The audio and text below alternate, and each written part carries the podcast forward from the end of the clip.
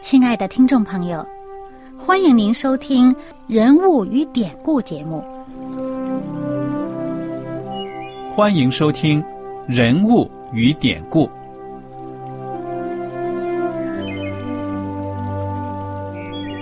听众朋友们，当你读圣经的时候，不知道有没有过这样的想法？生活在几千年前的圣经人物，与我们这生活在二十一世纪的人有什么相关吗？那些古时候缔造了历史的伟人们，只是些令我们感叹而望尘莫及的对象吗？那些败坏了品德的小人和有负圣托的失败者，难道只是为了让我们嗤之以鼻吗？在这个人物与典故的节目里，我和小燕将与大家一起，通过圣经中的人物和他们的事迹，看看我们能从他们的故事中得到哪些启发，以便用正确的态度来对待我们每天所面对的生活和挑战。共同奔走天国的旅程。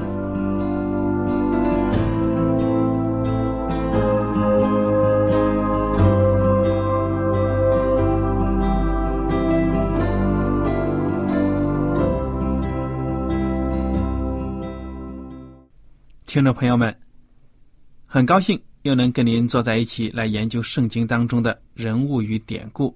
我是艾德，我是小燕，大家好。我们今天呢？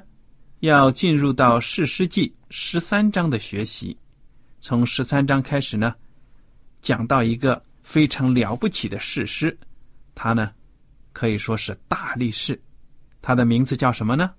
参孙。对了，参孙这个人呢，其实也很复杂的，因为在这个人身上呢，你也不能说他是百分之百的绝对的，就是。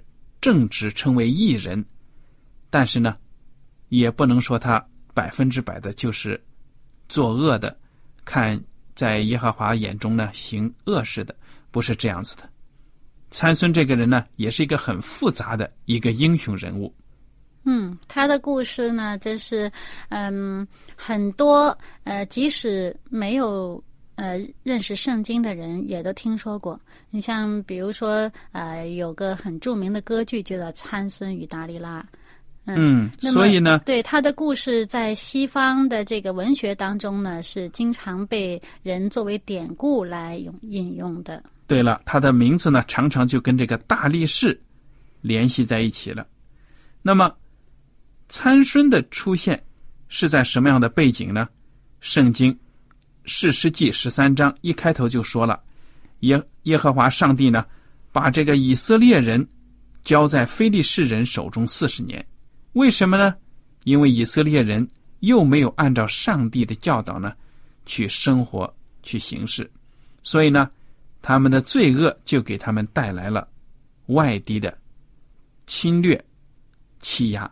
嗯。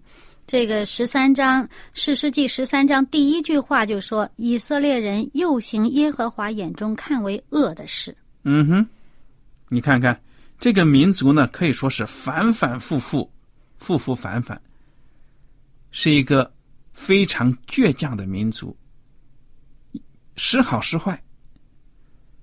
所以呢，现在他们又行上帝眼中看为恶的事，上帝呢就把他们交在了外敌的手中。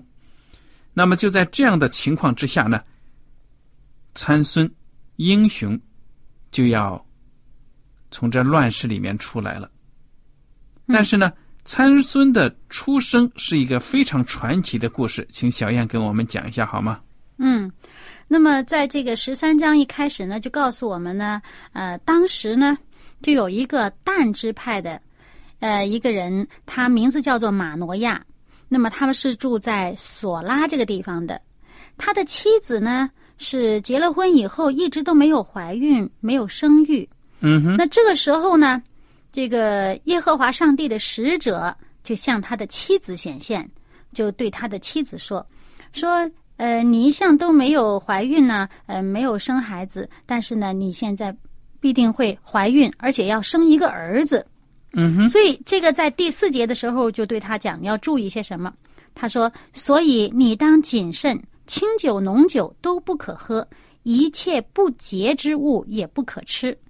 你必怀孕生一个儿子，不可用剃头刀剃他的头，因为这孩子一出胎就归上帝做拿西尔人，他必起手拯救以色列人脱离非利士人的手。”嗯，你看看这孩子还没生下来呢，甚至说呢还没怀孕呢，上帝就把他的一生给安排好了。嗯，而且他我们在这里面可能会觉得有一个陌生的词哈、叫做拿西尔人。这拿西尔人呢，在民数记六章里面呢，就是主要都是介绍这个拿西尔人。这个拿西尔人实际上呢，就是呃，这意思拿西尔的意思就是归主的意思，嗯就是要这个分别出来呢，是归于主的，献给主的。嗯哼，那么，呃，这些人在这个呃《民数记》六章呢，就讲到一些细节啊，讲到他们呃跟这个嗯这个葡萄啊，就是葡萄树所结的呃这个产品呢，一概都不能吃，嗯。而且呢，他们是要离俗归主，就是离开那个世俗的生活归主。那么，在他们这个归主的这段日子里面呢，就是不能剃头啦，啊，还有呢，还有一点呢，就是说这个不洁的，就他们被认为这个污秽的，就是死尸啦，那是不不能接触的。嗯。啊。那么，所以呃，这三点呢，我们讲到了，他在这里面他就讲到，他一生都是作为拿西尔人的。嗯哼，那也就是说，他这一生呢，都是分别出来要离俗归于主的。嗯哼，那么这个妇女呢，她呃一听到这个位耶和华的使者说这个话，而且呢，她最后强调一句，她说：“嗯、他必起手拯救以色列人脱离非利士人的，就是由他开始，就由这个孩子开始，这个呃，上帝呢要带领他去去呃拯救以色列人呢脱离非利士人的这个压制。那么这位妇女呢，一听到这个话呢。”她就赶紧，她回去跟她的丈夫说，就把这个人出现的这个事儿呢，就告诉她丈夫了。嗯。那么这时候她的丈夫有什么反应呢？那么她的丈夫呢，其实就向上帝祷告了，嗯就说，就是在这个十三章第八节，主啊，求你再差遣那神人到我们这里来，好指教我们怎样带着将要生的孩子。因为呢，她的丈夫听到妻子传达的上帝使者的信息呢，他心里拿不准呢、到底怎么样养这个孩子啊？嗯，这么重要的责任、对呀、啊，尽管这个上帝对这个孕妇的要求已经讲出来了，对不对呀、嗯嗯就是说不可以吃任何的酒，酒呢就是发酵的，象征着这种就是经过腐败啊，这个象征着带罪的。不过他也说清酒，那清酒呢，就是葡萄汁还没有发酵的，清那清酒浓酒都不能沾。哎，拿西尔人是凡是跟葡萄有关的都不要沾，都不要吃。不能吃不洁净的食物，也就是说呢，旧约当中所禁止人吃的那种那种啊、动物了，动物的肉。嗯嗯可见呢，你想想，也许这时候呢，参孙的父母亲呢，跟其他以色列人一样，因为背弃了上帝，说不定什么都吃呢，也不一定。对呀、但是你看到上帝就在这么一种污秽的这种，在我们看来真的是不完美的人呢，就挑一个要让他的孩子成为一个大英雄。你看看，上帝真的对我们罪人是有很多的恩典的。嗯那么马诺亚呢，就向上帝又祷告了，结果呢，上帝就听了他的祷告，上帝的使者呢又来到了马诺亚的妻子那里。这个时候呢，这个他的妻子正在田间坐着呢，对不对呀？嗯。那么这个时候又有什么样的显现呢？那这个使者出现以后呢，呃，这个妻子的丈夫不在身边，那她就赶紧跑去把她丈夫叫来了。那她丈夫就就跟着她跑到来以后呢，见到这一位耶和华的使者呢，就问他说：“是不是你跟我的这个太太在一块儿？呃，那个你是不是你对她说话？”嗯哼，那么这使者就说是。那这时候呢，这马诺亚呢就啊、说了一句话，就是他祷告的这个话呢，他就对这个使者再说一遍。他说：“愿你的话应验，我们当怎样带着孩子？他后来当怎样呢？嗯哼，这个愿你的话应验啊。那么实际上他在这时候啊，他还不大知道这个这个使者究竟他确切的身份是什么。嗯我们在后来的圣经里面就会发现了。但是我们现在看看呢，耶和华使者是怎么回应他的呢？其实又是把前面的重复了一遍。对啊、又强调了这葡萄树所结的都不能吃，然后呢，不洁净之物呢也不可以吃啊。那我吩咐他的呢，他都要遵守。那这时候马诺亚就说了，他说：“哎呀，呃，让我款待啊，留你一下啊，为你预备这个这个这个山羊羔哈。”嗯哼，然后这个使者呢，就对他说了：“他说，啊，你虽然款留我，我却不吃你的食物。你若预备燔祭，就当献与耶和华。”嗯哦，这使者知道这个马诺亚并不知道自己是受谁的差使来做这个工作的，嗯那么他就指明了：你献祭呀、你如果是献祭的话呢，也不要献给我；你如果请我吃饭呢，我是不吃你的饭的。但是你献祭的话，也不要献给我，你应该献给耶和华上帝。嗯哼，这位使者呢，就向他点明了自己是受耶和华上帝的差使。可是马诺亚还没明白呢，啊，他这时候他就问这个使者，他说：“你叫什么名字？”那等你说的这个话应验的时候，也就是说你这个预言实现的时候，我好尊敬你啊！你看他这话又指明了，意思就是说你究竟是谁呀、我要敬你啊！嗯哼，他没想到要去敬上帝啊，他说要敬这位使者那这。是人之常情了。嗯因为是恩人嘛，妻子不会怀孕，现在这个人说能怀孕，那将来如果真的生孩子了，也得出去跟乡亲们讲讲这个人是谁啊，好了不起啊！嗯，那倒也是。但是这个耶和华的使者就对他说了：“你何必问我的名？我名是奇妙的。嗯”哇，那在圣经的旧约其他地方呢，也提到这个奇妙的，是在什么地方呢？就是在这个以以赛亚。书啊，指的是谁呢名为圣者哈、奇妙的，这是指的是基督，嗯救赎救赎主啊。那么在这里呢，如果他是耶稣基督，那我们知道，那肯定那就是他本身，他就是上帝。那么如果这个使者呢，他是天使，那么天使呢，在上帝面前呢，是作为一个他侍奉上帝，啊，受上帝的差遣，也就呃代表着带领人的啊。对呀那么他们呢，也是不留自己的姓名，一般来讲都不留自己的姓名，嗯以免人呢就是把这个敬拜的对象转了。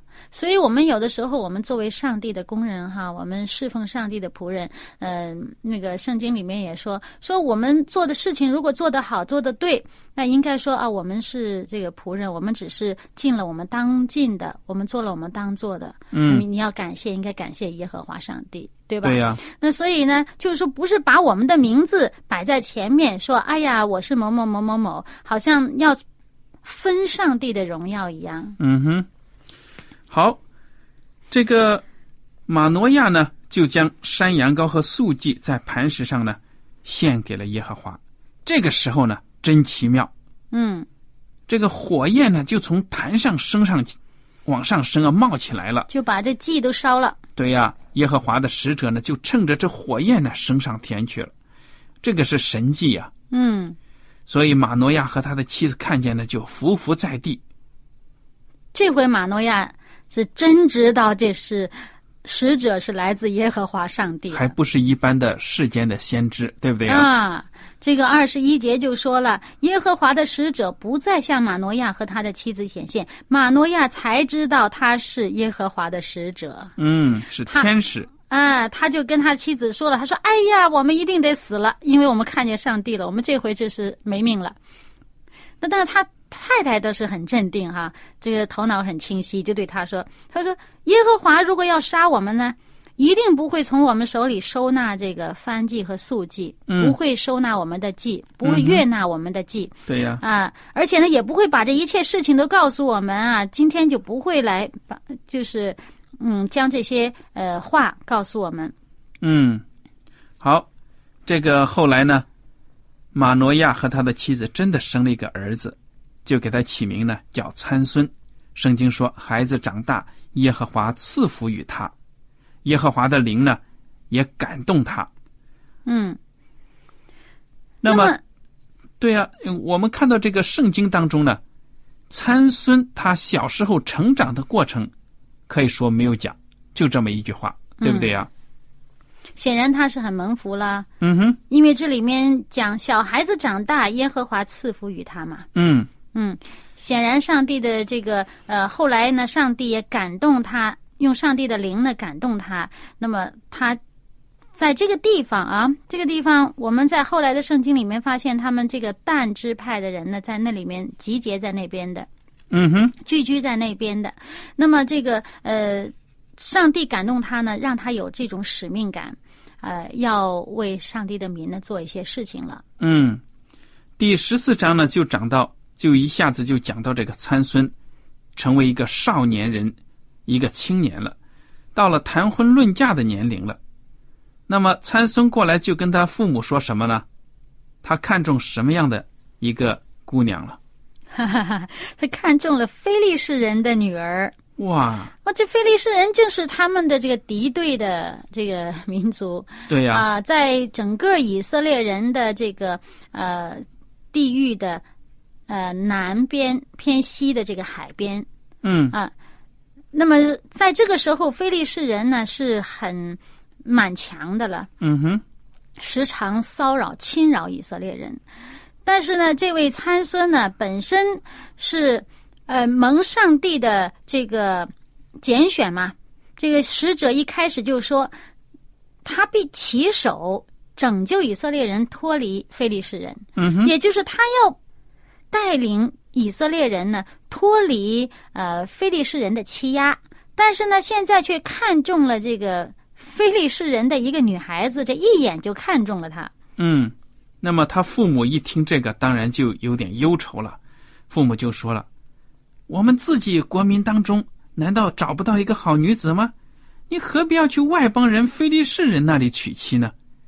参孙却对他父亲说呢：“我就是喜欢她，我就要娶她。” 哎，够你说 我们如果了解的话，如果我们自己这样想呢，觉得哎呀，参孙真的有点辜负上帝的这个选择了，怎么能跟不信的人通婚呢？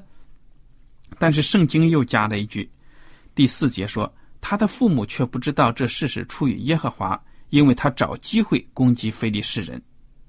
你看看，虽然在我们人呢不可理解的事情，觉得呢这个参孙真的是不应该这样子要求他的父母娶一个外邦人，但是呢，我们看到这里也有上帝的美意。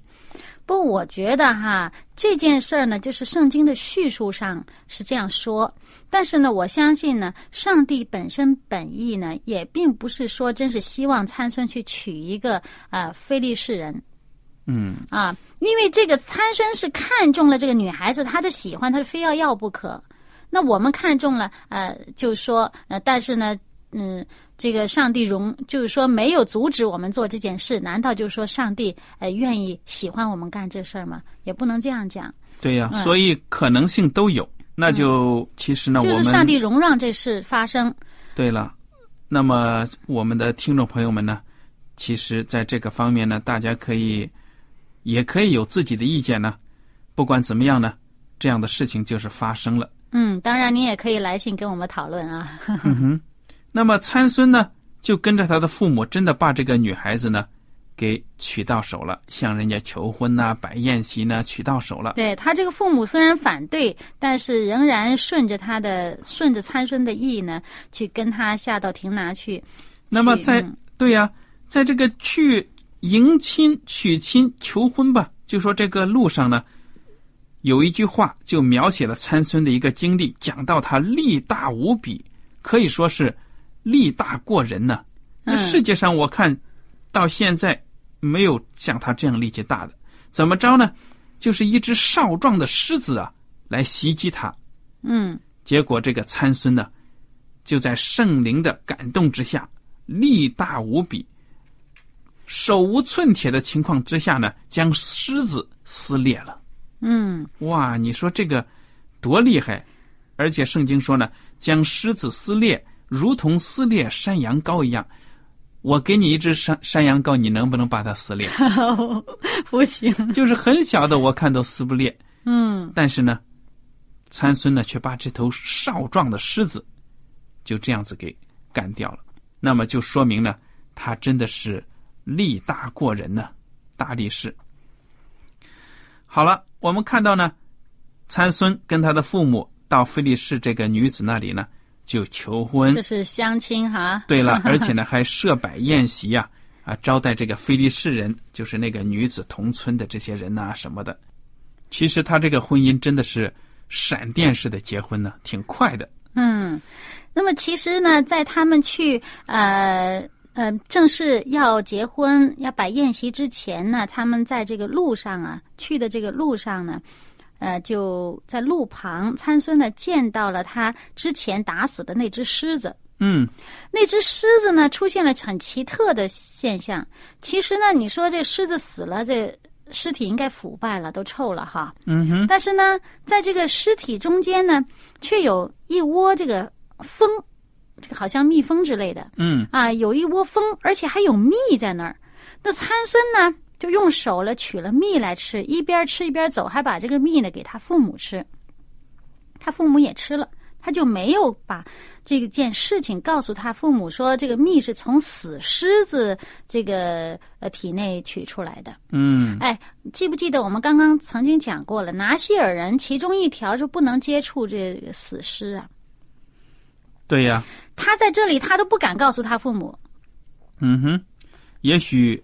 也许是因为这个，毕毕竟这个死了的动物呢，可以说呢是腐败啊什么的不洁净的。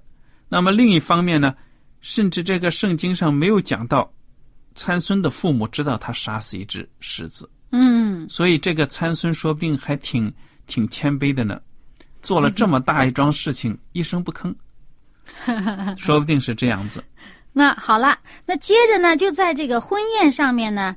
啊，就是因为这个死狮子还出了一段故事，啊，就是他们在婚宴上呢，这个呃，菲利士人啊，就找来三十个人陪伴他，就好像是伴郎这样的。嗯哼，好了，那么参孙就给他们出了谜语，就说你们在这个七天的研习当中呢，如果能够呃猜出这个谜语的意思啊，我就给你们三十件这个。内衣和三十套衣服，那么你们如果猜不出来呢？你们就要给我。嗯，哎，那他们就说：“那你把这个谜语说出来吧。”参孙就告诉他：“他说吃的从吃者出来，甜的从强者出来。”那么我们现在知道这故事，就知道哈，这个是原来是指的这个蜂蜜和这个狮子死狮子，对吧？嗯。但是这个菲利士人不知道啊，他们猜了三天没猜出来。我说也难怪人家非利士人，这参孙这谜语这狗屁不通啊！如果不是他这种经验，谁知道是吃的从吃者出来？哎，不过呢，我呃见到一些参考的资料呢，就讲到呢，在当地呢，呃，这个非利士人他们当地的这个呃人的这个文化，他们的文学当文化当中呢，也记载到呢，有一些这个疯子，就是这个蜂啊。在一些大型的动物的体内，呃，住了这个窝这样的啊，所以这个我是可以理解，可能会有，所以他们可能会如果想到这种自然现象，有可能会猜得出来的。嗯，那么好了，结果到了这个第七天呢，参孙的妻子啊就来缠他来了，因为过了这一天呢，呃，那些呃 那些非利士人再猜不出来的话，就要呃给。参孙衣服了，所以呢，她就去宽哄她的丈夫，套他的谜底。嗯哼，因为呢，因为这些呃非利士人呢，就要挟呃参孙的妻子，他们说呢，说你如果呃那个探不出这个谜底的话呢，我们会用火烧了你和你的富家。嗯啊，那么你请我们来，呃，难道就是说想叫我们破财嘛？对吧？嗯哼，好了。那么这回他的妻子就到他这个参孙面前哭哭啼啼的说：“你哎呀恨我啦，你又不是爱我啦，你给我们出谜底，你给我的这个本族本国的人出谜底，你又不把谜底告诉我。”那那参孙就说：“他说我连我父母都没告诉我，怎么能告诉你呢？” 嗯哼，结果这个呃，这个参孙的妻子啊，就没完没了啊，哭哭啼啼就逼着他。最后参孙没办法，就终于告诉他了。嗯，那么这个妻子呢，就跟其他非利士人讲：“哎，非利士人就对参孙说了，我们猜出来啦，是狮子。”哎，他们还是用这个呃谜底啊，又做了一个谜哦。他说：“有什么比蜜还甜？有什么比狮子还强？”其实他是反将了参孙一军。我们想想，哎，你说什么东西比蜜还甜？人家一般都说这个爱情是不是比蜜还甜啊？那比狮子还强。其实这里面有点隐喻，有点嘲笑他说：“哎，你看这女子的诱惑啊，这个爱情呢，啊这个比比蜜还甜，比狮子还强。”所以这个参孙也猜也知道他们这个用意，也猜出了他这个谜底，所以就说啊，你们如果不是用我的母牛犊耕地啊，怎么也猜不出我的谜语来。什么意思啊？嗯。什么意思？母牛犊？母牛犊来耕耕地，其实就隐喻说他们呢，就是说呃骚扰他的这个妻子啊，利用他的妻子对呀来来嗯、要挟，嗯嗯哼，说就是说你们是听我的老婆讲了，否则呢你们猜不出来的。结果这参孙也厉害呀，一看看，那好啊，你猜中我给你三十套衣服，没衣服啊，下到别的地方亚什基伦这个地方呢，杀了三十个人，夺了他们的衣裳，才将衣裳呢给出猜谜语的人。而这个亚什基伦呢，是非利士人的五大城市，也就是五个首领其中之一的一个重重城，一个重镇。嗯，他跑到那儿，呃，离离他们这个住的这个亭拿这个地方好远了。嗯，我说这参孙真够厉害的啊！真的是羊毛出在羊身上，把非利士人打死了，夺了人家衣服，又给了这些人。那你说这些人要知道这是从死人身上剥下来的衣服，多晦气啊！啊 不过那也都是非利士人的衣服。